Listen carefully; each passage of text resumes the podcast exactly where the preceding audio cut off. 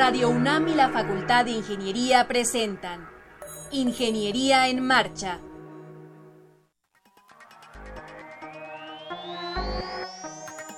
Un espacio dedicado a la divulgación del quehacer de la Facultad de Ingeniería. Ingeniería en Marcha. Le informamos sobre las innovaciones tecnológicas y de investigación. Orientamos en temas de autoconstrucción. Presentamos la cultura y las artes y compartimos nuestras victorias de Ingeniería en Marcha. Un programa pensado para vincularnos con usted. Ingeniería en Marcha.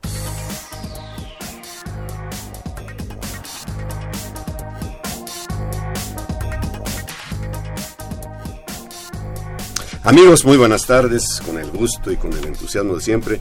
Les saludamos en este martes 21 de junio de 2016. Gracias por sintonizarnos. Yo soy Ernesto Mendoza y con el gusto de siempre, como hago todos los martes, saludo a Alejandra Torres. Alejandra, ¿cómo te va? Muy bien, ingeniero. Un saludo muy cariñoso a toda la gente de la Facultad de Ingeniería que seguramente nos estará escuchando mediante el circuito cerrado de televisión. Quiero avisarles que tenemos un número telefónico para que usted esté cerca de nosotros. Se trata del 55 36 89 89 y Francisco Romario Franco Pineda, del Departamento de Ingeniería Sanitaria y Ambiental, nos va a auxiliar para poder tomar las llamadas que entren durante el periodo que dura Ingeniería en Marcha. También está nuestra red social en Facebook, nos buscan como Ingeniería en Marcha y si lo desean pueden consultar la página web del programa, es www.enmarcha.unam.mx. Pues hoy hemos preparado un programa muy interesante para usted. Tendremos una plática con el ingeniero Javier Estrada Santos, participante del Student Paper Contest 2016. Nos acompañará la ingeniera Margarita Puebla Cadena, profesora de la Facultad de Ingeniería, que nos leerá algunas crónicas de la Facultad de Ingeniería. Más adelante, el maestro Oscar Herrera nos hablará de el, el concierto de Carmina Burana. Tendremos algún enlace telefónica eh, la novedad editorial, en fin, no se vaya, permanezca con nosotros. Para conocer las novedades editoriales que se publican en nuestro país, no te puedes perder la Feria de los Libros. Escúchalo todos los lunes a las 14 horas por el 860 de AM.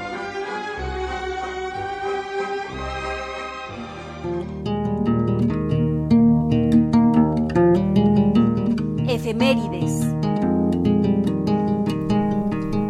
Pues un 21 de junio, pero de 1527, murió el político italiano Nicolás Maquiavelo, autor de El Príncipe. Más adelante, en 1810, un día como hoy, nació el escritor mexicano Manuel Paino y Flores, autor de Los bandidos de Río Frío. Y en 1947, un 21 de junio, nació el filósofo español Fernando Sabater, autor de Ética para Amador. Bien, pues eh, estamos de regreso. Esto es Ingeniería en Marcha. Les recuerdo el número telefónico 5536 8989 y tengo muchísimo gusto en presentar a ustedes al ingeniero Javier Estrada Santos. Javier, ¿cómo te va? Bienvenido. Hola, ¿qué tal? Muchas gracias por, por la invitación. No, hombre, al contrario. Un gran honor para mí estar por acá. No, al contrario, nosotros estamos felices de que vengas y que nos platiques cómo te fue en este certamen del Student Paper Contest. ¿Cómo te enteraste? ¿Cuáles son las bases? ¿Cómo se el título de tu proyecto? Así que adelante. Perfecto, pues les platico un poquito. Este certamen pertenece a la SPE, que es la Society of Petroleum Engineers. Sí que es la sociedad de profesionistas ligados a la industria petrolera más grande del mundo. Sí, sí. Tiene más de 168 mil miembros en, todos los países. Y bueno, este concurso es, es, un concurso regional donde se presentan los mejores trabajos de investigación. En, en este caso nosotros pertenecemos a la región de, de la costa del Golfo, la costa del Golfo de México, eh, pertenece todo, todo, todo, nuestro país, junto con el Politécnico, la, la, Universidad Veracruzana, entre otras, además de universidades de Estados Unidos, como son la Universidad de, de Texas AM, la de Houston, la de Rice. Y bueno, este concurso está dividido en tres categorías, que son licenciatura, maestría y doctorado. Y me enteré de, por de este concurso en, una convocatoria que lanzan en internet, nos llega a todos los miembros y, y decidí participar Entonces, sí, pocos meses después me, enteré que fui, que fui seleccionado y, nos dan algunas semanas para preparar una presentación. ¿Cómo es la participación? ¿Es, eh, tengo entendido que es a través de un proyecto. Sí, se presenta un, resumen del proyecto que esté haciendo el, alumno en ese momento y, se, seleccionan los cinco mejores de cada categoría. ¿Cómo se denomina tu proyecto y en qué consiste, Javier? Bueno, mi proyecto se denomina Modelación de fenómenos de absorción en problemas de flujo y transporte en medios porosos para, para procesos de recuperación adicional. Ay, caray. A, ver. ahora. Vamos por partes. Claro, bueno, eh, les, voy a hacer un pequeño preámbulo. Todo comienza con, con el descubrimiento de un yacimiento. Al, empezar a explotar este, este yacimiento, ya sea de aceite o gas, de hidrocarburos, se, explota mediante la energía natural del yacimiento. Entonces, los hidrocarburos fluyen a la superficie por, por medio de, la presión natural. Pero esta va, va, declinando. A este se le conoce como recuperación primaria. Llega un momento donde, donde esta presión declina y la producción declina de igual, de igual manera. Entonces, para mantener una producción existen técnicas que se llaman de recuperación adicional, que es el trabajo del hombre inyectarle al, yacimiento un, agentes ajenos a él.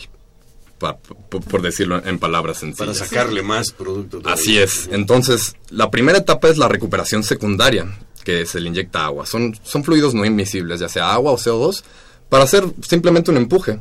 De un pozo se empuja a los, a los demás pozos el, el aceite entrampado. Y cuando esto ya, ya dio todo, toda la recuperación que tenía que dar, se hace una recuperación terciaria o recuperación mejorada, que es en lo que yo me especializo. Esto se hace con, con agentes químicos. Estos son surfactantes, son polímeros, puede ser con agua de baja salinidad que, interactúa con, con, los fluidos del yacimiento o mediante inyección de microorganismos. El problema más importante es la absorción. La absorción es una acumulación de la sustancia que estamos inyectando en, la roca de la formación. Y el problema de esto es que se puede llevar un volumen muy importante el, yacimiento de la sustancia que nosotros le estamos inyectando, haciendo inviable nuestros, nuestros cálculos iniciales. Entonces tenemos que modelar muy bien este, este, este fenómeno para, para hacer balances de materia correctos y, hacer unas predicciones buenas de nuestro proceso.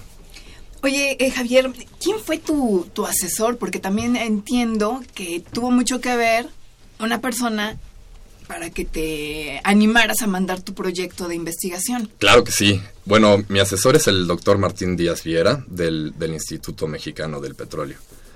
Él, con él he estado trabajando el, pasado año y medio en, este proyecto y, y sí, él, bueno, él y yo estábamos seguros de, de, nuestro trabajo y de, la relevancia internacional que tiene este proyecto. Así que decidimos aplicar. Él, él me apoyó mucho con, con haciendo el resumen y puliendo bien todos los detalles. Y sí, afortunadamente quedamos seleccionados. Bueno, yo presenté a Javier Estrada como participante del Student Paper, pero en realidad es ganador del, del, proyecto. ¿Qué significa ser ganador? O sea, aparte de la satisfacción, ¿qué representa esto, Javier? Bueno, es un orgullo muy grande, ya que fui el, único participante mexicano en, este concurso. Y, pues qué mejor de la UNAM y de nuestra Facultad de Ingeniería. Así que sí, me gustaría invitar a, a todos los estudiantes que, se animen a participar en, estos eventos. Nosotros tenemos uno de los mejores programas de ingeniería petrolera del mundo. Pues ahí está la muestra, sí se puede, desde luego, siempre se ha podido. Y este, ¿cuáles son ahora los pasos a seguir? Claro que sí. Bueno, este, ahora seguiré mis estudios esta vez en, la Universidad de Texas en Austin. Haré mi maestría en ciencias de ingeniería petrolera. Eh, escogí esta universidad porque, bueno, son, son punta de lanza de procesos de, recuperación adicional. Tienen, tienen muy buenos, muy buenos académicos y grandes laboratorios. Oye Javier, este, una pregunta que quizá pues no estás ni siquiera considerándola, pero yo sí te la hago. Eh, como ingeniero petrolero y que además vas a hacer una maestría en esta área, eh, ¿cómo ves el panorama del petróleo a nivel mundial y particularmente en México? Bueno, actualmente la industria está pasando por una situación difícil. todos estos proyectos de los que les hablo requieren, por supuesto, inversiones muy importantes de dinero que en los últimos meses han, han, sido cancelados muchos de, estos procesos, por desgracia. Entonces, pues yo le recomiendo a, a, toda la gente, a los estudiantes en especial, que continúen preparándose y que, que bueno, vendrán, vendrán buenos tiempos. Claro, México tiene bastantes yacimientos. Tenemos, tenemos un gran potencial y sí, tenemos muchos, muchos recursos y gente muy, muy talentosa. Algunos en aguas profundas que todavía no hemos entrado ahí, pero tarde que temprano, Alejandra, tendremos que entrarle. Claro que sí, es, es una parte que, que, el país se está preparando para, para abrir las puertas de, de, estas nuevas tecnologías y se van a hacer grandes cosas, estoy seguro. Claro. Oye, Javier, ¿cómo es la, la premiación? ¿Asististe, asististe a, a, alguna instancia académica? ¿Cómo te enteraste? ¿Cómo, cómo es esa etapa? Bueno, el, el, concurso se llevó a cabo en la Universidad de, de Texas A&M, que está en, en, una ciudad que se llama College Station. Uh -huh. este, ahí presentamos los cinco participantes, uno tras de otro, y al final, después de una deliberación, se, se nos otorgó el premio a, a, los mejores. En este caso se dio el premio al, al primer lugar y al segundo lugar únicamente. Yeah, yeah. ¿Tuviste que hacer alguna exposición del proyecto? Sí, por supuesto. ¿O ya lo habían leído el jurado? Bueno, ellos, ellos leen el resumen y también, también llevan un poco de la bibliografía que yo les proporcioné. Uh -huh. Y se hace una presentación en, en 20 de 20 minutos en inglés con... Se debe de exponer lo más importante, lo más relevante del proyecto, lo que está aportando, lo, lo más innovador del trabajo. ¿Cuántos participaron? En licenciatura fuimos cinco. Cinco participantes de, de universidades de Estados Unidos, de, de, Rice, de Houston, de Texas AM y de la UNAM. Y de la UNAM, orgullosamente UNAM. Exactamente. Javier, independientemente de, de, este logro académico, a mí me gustaría que compartieras con el auditorio que junto con algunos compañeros de, de otras universidades, de otras instancias, creaste una asociación. ¿Cómo se llama? ¿Cuáles son los objetivos? A mí me gustaría mucho que lo compartieras con el auditorio. Por supuesto que sí. Bueno, se llama Young Energy Professionals. Esta es una asociación civil sin fines de lucro que, fundé con un grupo de buenos amigos. Son, ellos son líderes de la industria energética actual y somos profesionales jóvenes todos. Nosotros buscamos contribuir al incremento del, valor de la industria. Nuestra misión es formar un puente para la incorporación de, de talento joven con el sector industrial. Esto lo, lo, lo, realizaremos materializando ideas y generando nosotros contenido, además de auspiciando contenido de, de jóvenes talentos. Y la asociación se sí. llama, perdón, no lo tomé, Young Energy. Young Energy Professionals. Professionals. Todavía no tienen su página web. No, estamos, estamos en el proceso de, de finalizar algunos artículos que, que, queremos lanzar junto con la página y los informaremos tan pronto la tengamos lista. Pero por supuesto, para hacer intercambio y estarnos retroalimentando entre, págin entre redes sociales y hacernos difusión mutuamente, ¿te parece? Por supuesto que sí. Javier, eh, también me gustaría que, que platicaras un poquito ¿Cómo, ¿Cómo, fue tu, tu, paso por la Facultad de Ingeniería y por qué cursar Ingeniería Petrolera? Bueno, la decisión de Ingeniería Petrolera la tomé muy joven, ya que siempre me gustó la espeleología. En, la secundaria lo practicaba en, en mi escuela y, y, me atraían mucho las ciencias de la Tierra. Además de que las ciencias físico-matemáticas siempre fueron mi pasión, así que vi que la ingeniería petrolera era una muy buena amalgama de, de las ciencias de la Tierra con, con estas áreas físico-matemáticas y además que, que, tenía un buen panorama de trabajo en ese, en ese momento. ¿Sigues practicando la espeleología? Claro que sí. ¿Qué les recomiendas al auditorio que, vaya, que sea por aquí cercano? Bueno, lo recomiendo que, que se inscriban en, a la Asociación de Montañismo de la UNAM. Es una excelente escuela, tienen grandes proyectos y, y bueno, ahí pueden aprender muy buenas cosas. Muy bien, ¿no? Pues una carrera exitosa. Sí, sí. Eh, apunta hacia un eh, también éxito en la creación de esta asociación Young Engineer Professionals y una estancia. ¿Cuándo inicia tu estancia ya en Austin, Texas? Las clases inician a, a principios de agosto, ya, ya Aquí pronto. Ya están a la vuelta de la esquina. Claro que sí, sí, ya, ya empieza la emoción. Pues lo importante es que regreses, número uno, y que compartas, como claro. estaba diciendo Alejandra, también tus conocimientos, tu experiencia aquí con los estudiantes que estudian esa carrera de ingeniería. Por supuesto, sí, regresar Tengo a la entendido, además, entre paréntesis, que es una de las mejores pagadas, ¿eh? Dentro de lo que la ingeniería, cuando han hecho Pues sí, petroleros. esa y, y minas son, son bien remuneradas. Pero además también cuando estuviste dentro de la licenciatura, los grupos no son eh, numerosos, eh, Javier.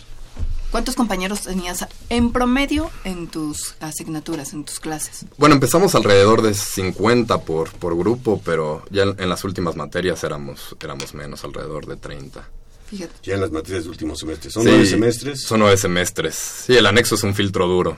Mm, mm, muchas matemáticas. Muchas matemáticas. Ya algo nos dirá ahorita nuestra siguiente invitada, la maestra Margarita Puebla. Sí, sí, sí.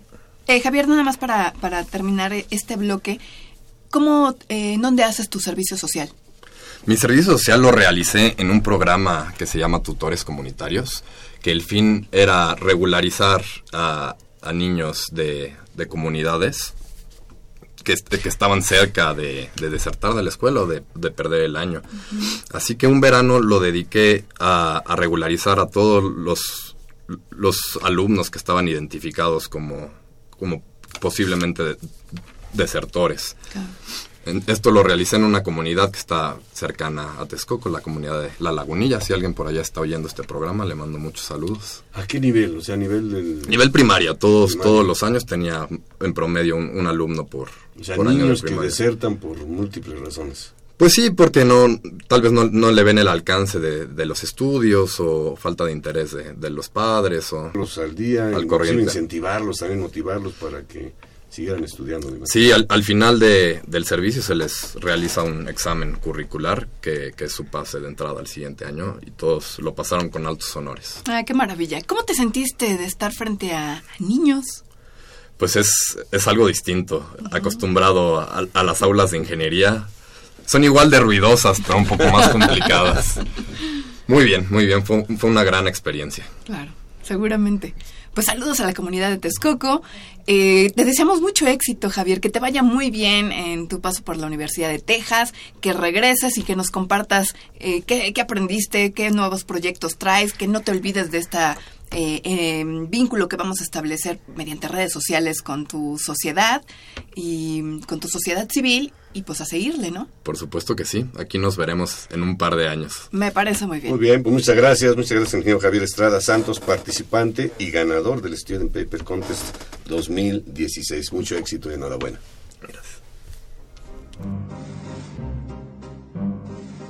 Para conocer las novedades editoriales que se publican en nuestro país, no te puedes perder la Feria de los Libros. Escúchalo todos los lunes a las 14 horas por el 860 de AM.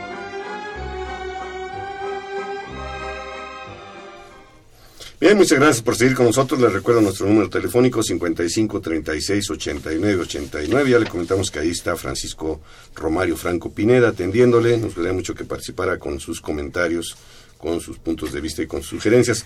Para mí es un verdadero placer presentar a la ingeniera Margarita Puebla Cadena. Bienvenida, buenas tardes, Margarita. Buenas tardes, muchas gracias Ella por es invitarme. profesora de la Facultad de Ingeniería. Pero yo quisiera que dijeras algunas breves líneas de lo que has estudiado, Margarita. Sé que andas agripadona, el clima no es para menos.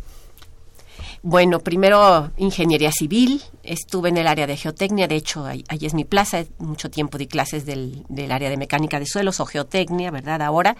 Después estudié licenciatura en pedagogía en la Facultad de Filosofía y Letras, en, en el sistema de universidad abierta, y posteriormente hice allí la maestría en enseñanza superior, también en, en filosofía y letras, y después pues me he especializado en algunas cosas de psicoterapia. Primero estudié psicoanálisis en la Facultad de Filosofía y Letras y después estudié varias, eh, varios diplomados en, técnicas psicoterapéuticas, eh, terapia breve en el Instituto Mexicano de Terapias Breves, terapia narrativa, terapia de pareja en la Facultad de Psicología en- y el Instituto eh, eh, Milton Erickson de hipnosis. Bueno, y clínica. participas activamente con COPADI, tengo entendido, Sí. este, precisamente orientando a los alumnos que tienen algún tipo de problemática especial y que los canalizan contigo. Así es, así es, damos servicio de Pero otra de tus actividades también ha sido la, eh, el escribir crónicas de lo que sucede en la Facultad de Ingeniería. Muy rápidamente, dinos cómo te nace esta idea y en qué consiste eso de las crónicas. Bueno, las crónicas parten de hechos reales y eh, pues son, digamos, condimentadas literariamente y se presentan pues hechos reales que dibujan, que son como viñetas, que dibujan la vida cotidiana en la facultad, cómo se vive y, cómo se piensa y cómo se siente pues ser ingeniero o estar allí en, en, la Facultad de Ingeniería. Tiene una parte, digamos, de tipo etnográfica, que es observación participante. Tienen una parte literaria, porque, bueno, pues ahí se presentan de manera que sean, pues con un poquito de humor y accesibles.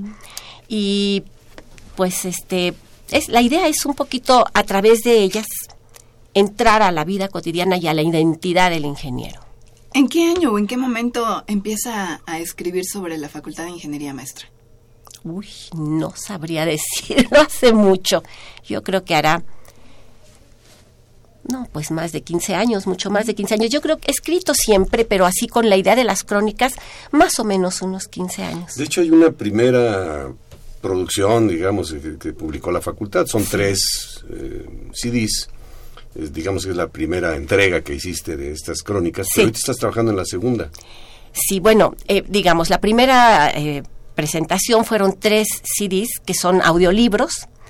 Eh, ¿Por qué? Pues porque primero las leía yo pero a mí me gusta más leer que las tenía, bueno, las leía yo y les gustaba a las personas y decían, ay, pues, ¿por qué no mejor presentas audiolibros más que cosas escritas? También las tengo yo por escrito.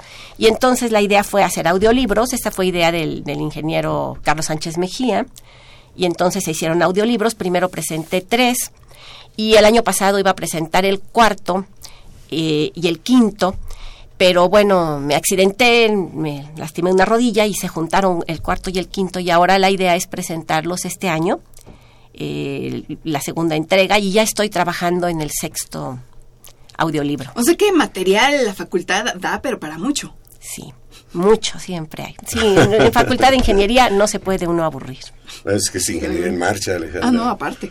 Y vamos a escuchar el día de hoy una primicia, digamos, de esta, de esta segunda entrega. De la segunda entrega. un poquitito de qué, qué es lo que vamos a escuchar. Bueno, esta salió, esta crónica que se llama Plan de Trabajo Póstumo, eh, se dio a raíz de eh, todo lo que fue el movimiento, el proceso para elegir el, al, a la actual dirección que se hace una auscultación entre los profesores y también entre los datos y opinan eh, quienes consideran una lista de personas que son idóneas pues para, para poder ser candidatos a la dirección de la facultad. Y después a partir de esa lista se, se elabora la terna y a partir de ello se pues se, elige el, director la junta de gobierno elige el, el director. Entonces en este proceso de que se proponen candidatos eh, pues aparecía en una lista y, de eso trata la, la, es todo este proceso que es real, como tú dijiste al principio, pero que está salpicado ahí con tu muy particular estilo. Pues con un poquito de humor, porque es importante,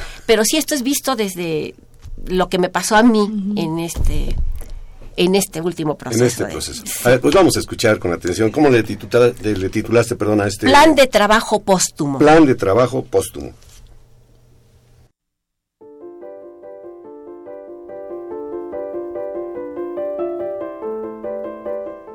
Plan de Trabajo Póstumo. A Ricardo Padilla, cuyo humor alimenta la vida cotidiana en la facultad.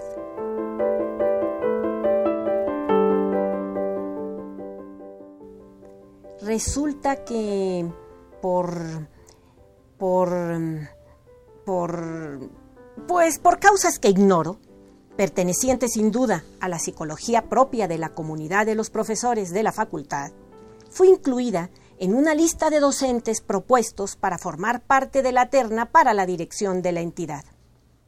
¿Cómo explicar semejante situación? Bueno, hay varios factores. En primer lugar, por mi actitud, que yo califico de crítica y otros consideran criticona, respecto a la forma como se lleva el rumbo de la escuela sus políticas académicas, su distribución del ingreso, su forma de administrar y, en fin, todo. Sin embargo, no soy ni mucho menos la única persona que discrepa. De hecho, hay una pléyade de divergencias, cosa que no amedrenta para nada a las autoridades, ya sea porque desprecian a la comunidad no aduladora, o principalmente porque dado que el jefe del Ejecutivo ya está en su segundo periodo frente a la Administración y que no puede volver a reelegirse, no tiene nada que perder. Y ya se sabe que cuando no hay nada que perder, el asunto se vuelve peligroso, porque salen a flote las más profundas e indómitas pulsiones que se enseñorean y se explayan ante la ausencia de la represión. No cabe duda que el segundo periodo de un director es el que lo dibuja de cuerpo entero. Regresando al asunto del porqué de mi inclusión en la lista de propuestos de los académicos, el factor que considero más importante en mi caso fue la famosa cuota de género. Muchos compañeros consideraron que la Facultad de Ingeniería no debería ser ajena a las nuevas tendencias y quedar rezagada con respecto a las cámaras de diputados y senadores. De ninguna manera. Así pues, se me incluyó como representante de las mujeres ingenieras y obtuve un número suficiente de votos para quedar en los primeros lugares. Cabe aclarar que los escépticos, para no pasar por retrógrados y políticamente incorrectos, se limitaron a expresar tímidamente su duda respecto a si la facultad estaría ya preparada para ser dirigida por una mujer. Mis simpatizantes, ni tardos ni perezosos, alegaron que si la facultad había sobrevivido a ciertos directores varones, eso era una demostración contundente de que estaba preparada para cualquier cosa. Total, que quedé en la lista de los candidatos del Colegio del Personal Académico. De más está decir que siempre tuve claridad en cuanto a que mi probabilidad de llegar a la terna y por supuesto a la dirección era cero, lo cual me daba una enorme tranquilidad, ya que carezco de gusto y habilidad en la administración y me fastidia y desagrada la política. Mis ambiciones son de otro tipo y se contraponen con el ejercicio de cualquier cargo jerárquico. En esas circunstancias, ¿cuál no sería mi asombro cuando recibí una llamada por parte del secretario general de la universidad en la que me preguntaba si deseaba seguir en el proceso de contender para la dirección de la facultad, en el entendido de que, en caso afirmativo, debía formular un plan de trabajo y presentarme a una entrevista con él para, en función de mi desempeño y perfil, poder ser o no ser propuesta para la terna y etcétera, etcétera. Al ser pillada desprevenida, no me quedó más remedio que responder con la verdad. Eh, es un honor que mis compañeros me hayan mencionado, pero no es mi interés seguir en el proceso. Y sí, reconozco que me sentí halagada, ya que el haberme incluido en la lista indica que tienen una buena opinión de mí, y eso a nadie le molesta. Cuando les comenté a mis amigos de la llamada y de mi respuesta, me dijeron que hubiera debido contestar que sí quería seguir en la carrera por la dirección. Aunque solo fuera para presentarme ante el secretario general y poder llevarle un escrito que reflejara la situación real de la facultad. Puede ser que tuvieran razón, pero ni modo de retroceder el tiempo. Considerando que más vale tarde que nunca, decidí elaborar la propuesta, aunque en calidad de post-mortem, y tenerla lista para presentársela a algún candidato del futuro próximo o lejano. Así pues, congruente con la idea de representar a la comunidad, llevé a cabo una consulta muy amplia entre los docentes y alumnos de la Facultad de Ingeniería en torno a qué proponer como plan de trabajo de mi administración en caso de haber sido elegida. El asunto fue complejo y recibí muchas ideas, la mayoría de ellas con medidas contradictorias entre sí. Y es que mejorar el nivel académico se entiende de muy diferentes formas. Sin embargo, hubo un punto de consenso casi absoluto y es el que presento a continuación. El punto es único y consiste en echar a patadas de la facultad inciso A los oportunistas de siempre, que después de apoyar a los candidatos no ganadores, fueron hechos la mocha al besamanos. B. Los que, alegando ser serviciales, se comportaron serviles con el anterior director, utilizando diversos métodos que van desde el adelantarse a sus deseos, llevándose entre las patas a la comunidad, hasta el comportarse más papistas que el Papa, y que serían cómicos si no fuera por el daño y los problemas que han ocasionado. C. Los que, apoyados por su cercanía al director anterior, hicieron uso y abuso de influencias y exhibieron conductas prepotentes, amparados y solapados por el coro de lambiscones. D. A los que se dedicaron a hacer negocio utilizando los resquicios que el sistema tiene y detuvieron u obstruyeron la graduación de los alumnos de posgrado para conservarlos en calidad de esclavos académicos altamente calificados, causándoles daños personales y profesionales. E. A aquellos que, por sus repetidas participaciones, fueron calificados como personas dañinas y que disfrutan perjudicando a los demás, cuyo apodo popular es hojaldras. Y aquí confieso que lamento tener que usar este apelativo, que corresponde a un pan delicioso. F. A los que, sin ser académicos, se encaramaron en puestos académico-administrativos, se creyeron dueños de la facultad y ahora tienen la cara dura de pretender perpetuarse en sus puestos usando la propaganda negra contra el nuevo Ejecutivo. G. A todos aquellos arribistas, oportunistas, advenedizos, ambiciosos y abusivos, cuyo discurso teórico es impecable, lleno de términos como excelencia académica, productividad, liderazgo, creatividad, cambio, etcétera, etcétera, y que en la práctica siguen como único lema, al que agandalla Dios lo acompaña y al que se apendeja Dios lo deja.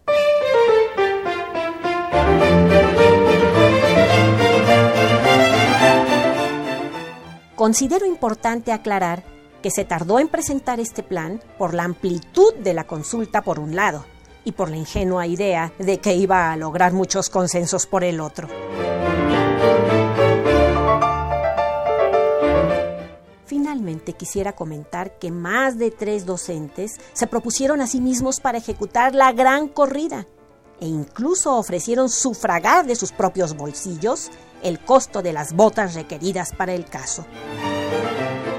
25 de febrero de 2015.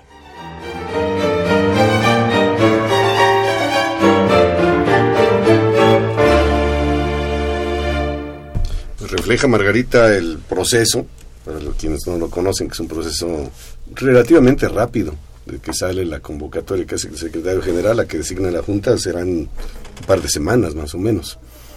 Pero, este bueno, pues encierra muchas cosas que, que ocurren realmente y a mí me llama la atención mucho que hiciste esa consulta con los docentes. Sí, así fue, así fue, les pregunté y bueno, fue muy complicado porque daban opiniones muy distintas, pero todos, todos coincidían en eso hay algunas personas que deben salir, decían, y, algunos en una forma muy fuerte, muy había como mucha molestia en, en relación con ciertos aspectos, ¿no?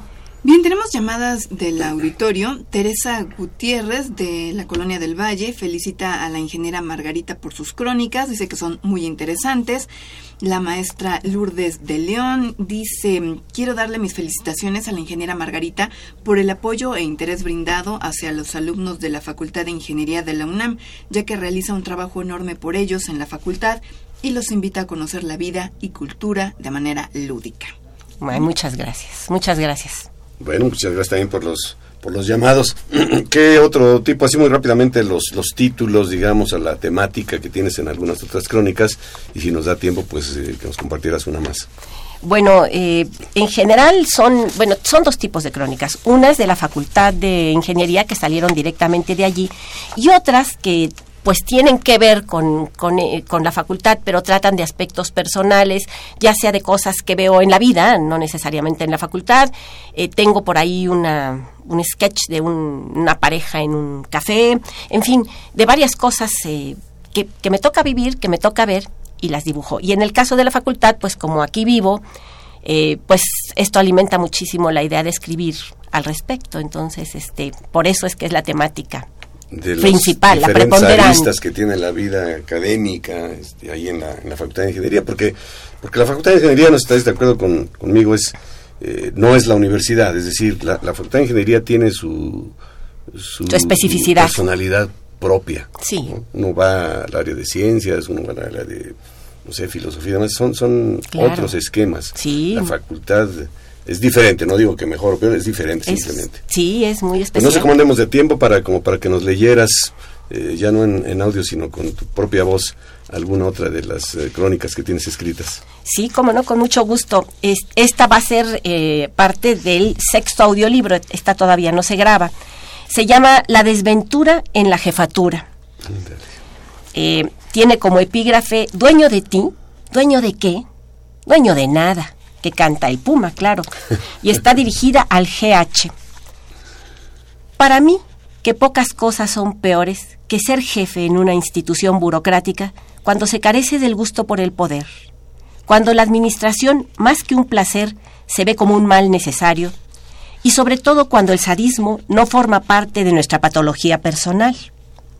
De verdad que es un calvario, porque a diferencia de lo que muchos piensan en cuanto a que ahora tendrás la oportunidad de llevar a cabo iniciativas para corregir las cosas que criticabas como un profesor más, o harás cambios desde adentro y desde arriba, u otros lugares comunes que representan las fantasías que los académicos tenemos respecto a las cúpulas directivas, ya estando en la jefatura, se encuentra un panorama que, en el mejor de los casos, es desolador.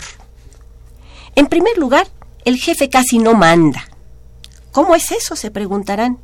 Pues sí, porque los profesores tienen su programa de trabajo que autoriza no el jefe, sino el consejo técnico. Y cuando el coordinador le pide su colaboración en algún bomberazo, definido este como una ocurrencia de la dirección, casi siempre inútil y solicitada a última hora, aparentemente académica pero con trasfondo político, los docentes colaborarán de favor si lo desean y hasta donde quieran sucediendo con mucha frecuencia que se ponen sus moños y el jefe, pues a ver qué hace, lo que le ocasiona con frecuencia molestias estomacales.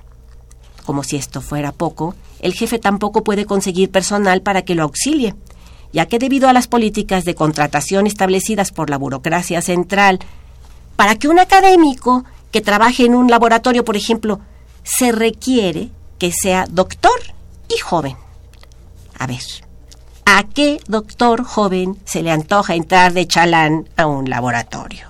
Por Dios, si los doctores se cotizan alto, ellos piensan que merecen, si no las jefaturas, de perdida las coordinaciones.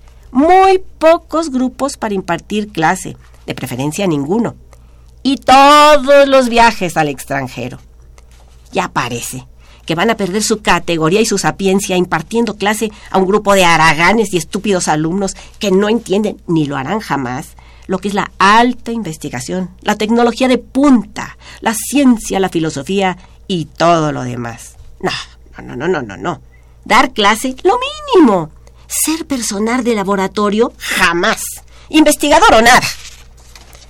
Esa actitud lógica en un doctor joven y guapo, esto último ya se va a incluir como condición de contratación en el estatuto por motivos estéticos y de combate a la obesidad mórbida, mórbida reflejo de los mexicanos. Esto deja a los jefes en la indefensión. Por parte de sus superiores reciben el encargo de realizar bomberazos y carecen de personal que los ayude, a menos que sea por amabilidad, conveniencia o caridad cristiana. Eso sin contar con los desplantes de los que se comportan como divos, criticando sin colaborar. Lógico es que ante tal panorama, el malestar estomacal de los jefes deriva en colitis, gastritis y masitis que los conducen al gastroenterólogo. Pero como las desgracias nunca llegan solas, los jefes tienen que funcionar como amortiguadores entre los compromisos políticos de sus superiores en jerarquía, que en la mayoría de los casos solo tienen una cosa en la cabeza, ascender más, para lo cual se comprometen a lo que sea con tal de quedar bien con los altos funcionarios, y esos compromisos tiene que ejecutarlos, pues ¿quién? Los de abajo. Con la salvedad de que los simples profesores, verdaderos peones en el juego del poder, pueden apoyarlos o no, según el caso. Así pues, ¿quién tiene que aplicarse? Pues el jefe, que funge al mismo tiempo como autoridad corrupta para los de abajo y como inepto y nunca suficientemente colaborador con los de arriba. En esas circunstancias el malestar es tal que el gastroenterólogo se da por vencido y lo deriva directamente con el cardiólogo. Claro que lo anterior pinta un cuadro extremo. Cierto es que hay jefes, y muchos por cierto, los que sí tienen vocación, que disfrutan de su mini hueso, y en vez de estresarse aprovechan para proyectarse, adelantándose a los deseos de sus superiores, sin ponerse a pensar en su pertinencia o no, haciendo propuestas y festejando la sarta de ocurrencias que surgen y cobrándole la factura a sus subordinados, dando rielda suelta a sus rencores y frustraciones personales, disfrutando el placer de controlar y cobrando por ello. Apenas si se puede uno imaginar algo más placentero. También hay jefes que al grito de no me lo tomo en serio sobreviven al tsunami. Pero bueno, cuando alguien, por su propia patología, no disfruta de los discretos encantos de las jefaturas y se empeña en dedicarse a estudiar, atender alumnos, escribir o alguna otra actividad bajuna y mediocre que no lo proyectará a los altos puestos y por alguna exótica y misteriosa razón queda de jefe, pues su pronóstico es reservado, ya que además de todo lo antes mencionado, hay que agregarle que tiene que soportar las juntas, donde los verdaderos jefes por vocación harán toda su labor y darán rienda suelta a su protagonismo, generando verdaderos maratones de declaraciones y divagaciones y demás manifestaciones de incontinencia verbal, mismos que, eso sí, mandarán a los desafortunados jefes de carentes de vocación a la sala de emergencias, donde el cardiólogo los culminará a una de dos, o tomar antidepresivos, ansiolíticos y antipsicóticos previa receta del psiquiatra, o dejar el cargo a la brevedad, lo que si bien los regresará al anonimato y al vulgo académico, les salvará la vida, previniendo un infarto masivo al miocardio, o más bien al suocardio. 21 de mayo de 2016. Al suocardio, bueno. Está muy bueno. Muy bien, Monelita, muchas gracias por compartir estas crónicas de la facultad y esperemos que pronto ya se editen se graben y que tengamos la tengamos en nuestra colección. Muchas gracias, muchas, gracias, por la invitación, muy amables.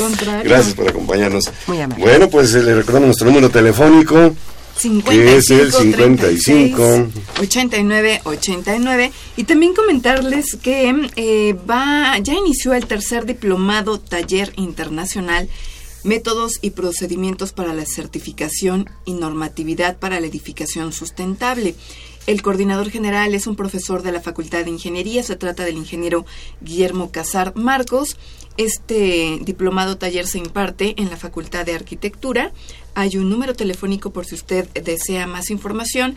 Puede marcar el 5622 0711. Eh, eh, inició el 3 de junio y la modalidad es presencial es todos los viernes de 17 a 21 horas y los sábados de 9 a 13 horas.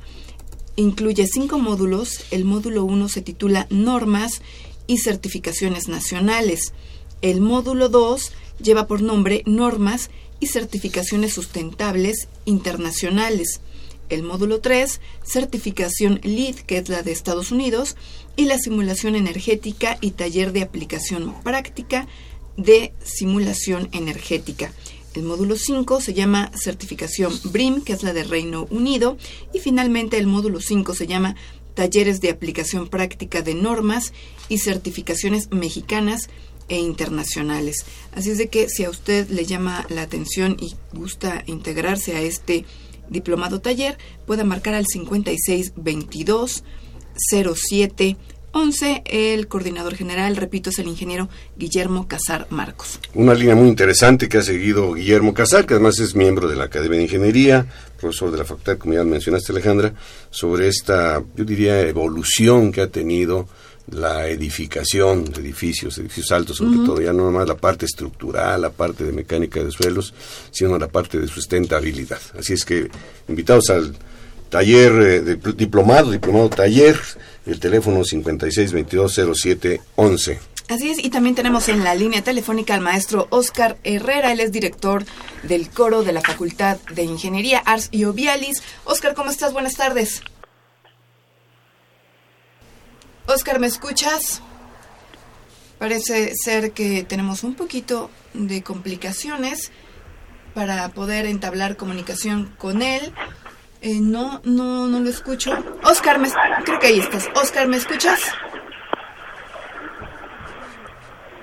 creo que, que no, no nos está sintonizando. El maestro Oscar Herrera, que es el director del coro Joviales de la Facultad de Ingeniería, y que nos comentaba hace unos días, Alejandra, que está en un periodo de actividad tremendo. Tremendo. Ya ah, está a la puerta la temporada de verano de la Orquesta Sinfónica de Minería. Estaban ensayando para presentar Carmina Burana. En fin, una serie de proyectos de los cuales nos va a hablar en un momento el maestro Oscar Herrera. ¿Cómo estás, Oscar? Buenas tardes. Oscar, ¿me escuchas? ¿Cómo estás? Buenas tardes. ¿Qué tal, Ali? Muy buenas tardes. Me da muchísimo gusto platicar contigo, Oscar, eh, porque tienes a la puerta el concierto de la obra Carmina Burana. Así es, en efecto. Amigos Radio Escuchas de Ingeniería en Marcha, muy buenas tardes. Pues sí, efectivamente, este próximo viernes 24 de junio a las ocho y media de la noche en la sala Nezahualcóyotl tendremos la interpretación de la obra Carmina Burana de Karl Orff. También eh, escucharemos la Sinfonía Inconclusa de Franz Schubert en un programa que presenta la Orquesta de la Facultad de Música con miras a su próxima gira en el Young Euro de Berlín. Oscar, estamos escuchando un poquito de Carmina Burana. ¿Quién va a interpretar eh, esta gran obra en la sala Nezahualcóyotl? Bueno, además de la orquesta eh, de la Facultad de Música, participa el coro del Sistema Nacional de Fomento Musical, participa el coro Convivium Musicum, participa el coro de la Guamis Tapalapa, participa el coro de la Facultad de Química, participa el coro de la Facultad de Ingeniería y participa también el coro de niños y jóvenes cantores de la Escuela Nacional de Música, todos bajo la dirección del maestro Sergio Cárdenas. Oscar, eh, ¿nos puedes hablar brevemente sobre esta obra de Karl Orff? ¿Qué implicaciones tiene? ¿Por qué tantos coros? ¿Cuál es la, la complejidad de ello? Sí, efectivamente. Esta es una obra muy impactante. Es una obra que en los últimos años eh, se ha vuelto muy popular en el repertorio sinfónico. Y siempre que se programa esta obra, la sala de conciertos es abarrotada con los melómanos. Eh, la Carmena Burana comienza a gestarse en el siglo XIII. En aquella época había una secta de monjes rebeldes que se llamaban goliardos, algunos de esos monjes abusaban del poder que implicaba ser sacerdote. En cambio, otros goliardos eran consumados intelectuales que eh, criticaban a la moral, criticaban a la iglesia, criticaban a la aristocracia. Esos monjes goliardos dejaron su forma de pensar plasmada en poemas, los llamados poemas goliardescos. Muchos de esos poemas fueron destruidos por la iglesia, pero en un pueblito de Alemania que se llama Boirem fueron encontrados a principios del siglo XIX una colección de estos poemas goliardescos. A este libro de poemas goliardescos se le conoce como el Codex Buranus. Con el paso del tiempo, este Codex Buranus fue transcrito por el intelectual Johannes Andreas Schmela, que trabajaba en la Biblioteca Nacional en München, y cuando lo publicó hace 1847 y una segunda edición en 1883, es muy probable que alguna de estas ediciones de transcripciones de la Carmina Burana hayan llegado a manos del compositor alemán Karl Orff, quien quedó seducido por el encanto de estos poemas y decidió musicalizarlos. Claro, Orff era un compositor de vanguardia, era un compositor del siglo XX, su lenguaje era el de una orquesta sinfónica, y aunque trató de ser muy rítmico, pues su música no tiene nada que ver con la música medieval, pero sí creó una obra maravillosa y muy impactante para el público. Es una obra que requiere de una gran orquesta sinfónica, un coro gigantesco, un coro de niños y tres cantantes solistas para representar las escenas de sus poemas goliardescos. ¿Quiénes son los tres solistas que van a estar este viernes 24 en la sala Nesa? Eh, en este momento no me acuerdo, Ale, porque voy caminando en la calle, pero recuerdo que tú no eres Ricardo Castrejón. No sé si tengas a la mano el póster para saber quién es la soprano y quién es el barítono, porque en este momento no tengo los datos, pero déjenme decirles que son eh, solistas seleccionados, hicieron una audición hace dos semanas para poder tomar estos roles en la obra Carmina Burana. ¿Nos puedes hablar un poquito sobre el director, el maestro Sergio Cárdenas? ¿Quién es para quien no lo sepa, eh, Oscar? Híjoles, pues ¿qué les puedo decir? El maestro Sergio Cárdenas es uno de los directores de orquesta más importantes en México. Él ha hecho una brillante carrera en el extranjero. Él, eh, cuando era joven, estudió con Chelvidaque, estudió con Fonkarayan, y ahora, en los últimos nueve años, eh, trabaja en la Escuela Nacional de Música, ahora Facultad de Música, preparando a la Orquesta Sinfónica. Puedo decirles, sin temor de equivocarme, que Maestro Cárdenas es un gran director que ha contribuido a que la Orquesta Sinfónica de la Facultad de Música y en general la Facultad de Música ahora se hayan convertido en una escuela de primer nivel a nivel nacional.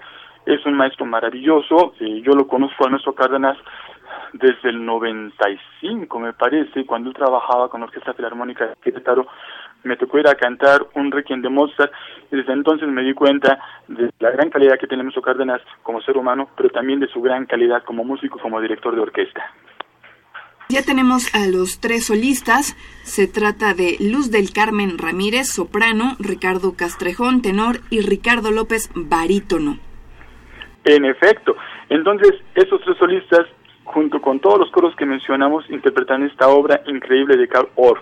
Yo quiero reiterarle a los radioescuchas que un concierto de estos es muy demandado. Si no tienen su boleto, consíganlo lo más pronto posible, porque seguramente el día del concierto van a estar agotados. Y Oscar, ¿qué nos comentas sobre la Sinfonía número 8 en Si menor, inconclusa, de Schubert? Pues, bueno, de entrada yo cuando hablo de Schubert ante los muchachos en pláticas de apreciación musical, siempre comienzo dándoles un consejo a todos los muchachos. Cuando hagan cositas, y ya sabrán a qué me refiero, usen siempre protección, porque Schubert fue un compositor que cuando hacía cositas no usaba protección y lamentablemente se contagió de sífilis y murió de sífilis. Su Sinfonía Inconclusa eh, es una obra encantadora. Eh, les voy a dar un dato. Para los que son eh, más o menos de 30 a 40 años, seguramente escucharon el programa de los pitufos o vieron el programa de los pitufos. Uno de los temas que aparece recurrentemente en las caricaturas de los pitufos es precisamente el movimiento lento de la Sinfonía Inconclusa de Schubert. Eh, Schubert murió muy joven a consecuencia de la sífilis y dejó inconclusa esta sinfonía. Eh, con el paso del tiempo se han hecho muchos concursos internacionales para tratar de completar esta obra, pero bueno, por supuesto, no será igual que como si lo hubiera compuesto Schubert de manera completa. Oscar, pues nada más recordarle al auditorio que el concierto es este viernes 24 de junio a las 20 horas en la sala Nezahualcóyotl, en el Centro Cultural Universitario. ¿Todavía se pueden adquirir boletos? Hasta donde tengo entendido, aún hay boletos en la sala NESA. Yo les recomiendo que primero llamen por teléfono a las taquillas de la sala NESA y con toda la certeza vayan a comprar su boleto. Pero no lleguen el día del concierto porque seguramente no van a encontrar. Oscar, muchísimas gracias por estas palabras. Te mandamos un abrazo cariñoso. Claro que sí, muchas gracias y hasta luego. Pronto. Oscar Herrera, director del coro Ars Jovialis de la Facultad de la Facultad de Ingeniería y pues muy acertada la, la recomendación porque siempre que ponen ¿qué te voy a decir? La quinta de Beethoven, la novena de Beethoven, Carmina Burana, la sala se llena de bote en bote, así es que este viernes 24 de junio, 20-30 horas, sala Nezahualcóyotl, apresúrese a comprar sus boletos va a disfrutar de una velada muy agradable con esta Carmina Burana y también, según escuché, con la sinfonía inconclusa de Schubert, sinfonía en si menor. Así es. Bueno, también eh, comentar la llamada telefónica de Claudia Frisia. Felicita a la ingeniera Margarita por una excelente participación en el programa. Pues ella Muchas todavía gracias. está aquí con nosotros. Muchas gracias. Muchas Pues que gracias. estén al pendiente, Margarita, de cuándo calculas que puedan salir estos eh, audiolibros. Lo vas a sacar como audiolibro, ¿no? Se van a presentar, sí, lo- el audiolibro 4 y el número 5 el martes 18 de octubre, si Ah, no pues mira, hacemos la invitación. A ver, martes. 18 de octubre en el auditorio Raúl J. Marsal en posgrado. Lo que no me han confirmado es la hora, eh, si es a la una o a las 4 de la tarde. Pero es martes 18 de octubre, eh, auditorio Raúl J. Marsal en el posgrado. Presentaremos los eh, últimos dos, cuatro y el quinto. Y lo que leí, bueno, eso ya está en preparación para el sexto. Pues ahí te pediríamos nada más que nos ratificaras la, la hora. ¿Cómo no? Para Gracias. hacer la invitación a nuestro auditorio en su oportunidad. Claro. Maestra, y el día que presente estos audiolibros, ¿tendremos oportunidad de oírla o pondrá alguna grabación de, de los audiolibros? Pues pondré grabación y también voy a leer, Ah, eso que eso me encanta. Para, Sí. Para campechanear. Un poquito, sí, sí, sí. ¿Esto lo lees frente a tus alumnos? No, a mis alumnos no, pobrecitos, no, los torturo. No los torturo. No, no, no. Este, no, esto es este, pues esa parte. Pero lo pueden escuchar con toda libertad y enterarse de lo que sucede en la facultad desde tu particular punto de vista. Claro, claro, claro, sí, no, pero no, no, no los torturo tanto. También eh, no mencionamos, por, por cuestión de tiempo, pero que bueno que nos quedan unos segundos, que la maestra Margarita Puebla es jurado en el concurso ya tan tradicional de cuentacuentos. Sí, sí, desde el Dinos algunas palabras, ¿qué experiencia tienes de este Ah, formidable, formidable. Este concurso es anual, lo lleva a cabo la COPADI en, a toda la facultad. Inicialmente fueron puros alumnos los que se les invitaba a escribir un cuento y se premiaba los mejores cuentos. Y después, bueno, y se, y se publicaban, se publican los cuentos. Y posteriormente también se abrió a los profesores y entonces ahora ya tiene dos vertientes. Es eh, casi siempre en los meses de octubre o noviembre a fines de año y se invita pues a toda la comunidad. Es bastante amplia la participación y es yo creo que de los trabajos más hermosos porque se ven y se leen cosas formidables. Muy, muy, muy bonitas. Esos libros eh, que se han ya editado se consiguen en la ventanilla de apuntes. Claro, es Que el público que le guste la buena lectura eh, realmente los va a disfrutar. Mucho, y están muy bien ilustrados, además. Sí. Sí, sí, están bien ilustrados. Eh, bueno, en la, la, premiación se les dan ciertos premios este, a, los, a los ganadores. Se leen los, los, este, los cuentos de los ganadores, tanto de alumnos como de profesores. Y aparte está el hecho de la publicación, que es en sí, pues, un aliciente, ¿no? Para cada, cualquier persona que escribe. Realmente es una experiencia muy bonita. Los muchachos de ingeniería escriben muy bien y, y es muy divertido muy, muy divertido. Muchas gracias, muchas gracias Margarita Puebla, muchas gracias al ingeniero Javier Estrada, también invitado a este programa, a usted que nos siguió durante toda esta hora. Quiero agradecer también la participación de Pedro Mateos en la producción del programa y de Socorro Montes en los controles técnicos. Nosotros le esperamos el próximo martes, no se olvide, 12 horas 8.60 de AM, Ingeniería en Marcha. Hasta entonces. Radio UNAM y la Facultad de Ingeniería presentaron Ingeniería en Marcha.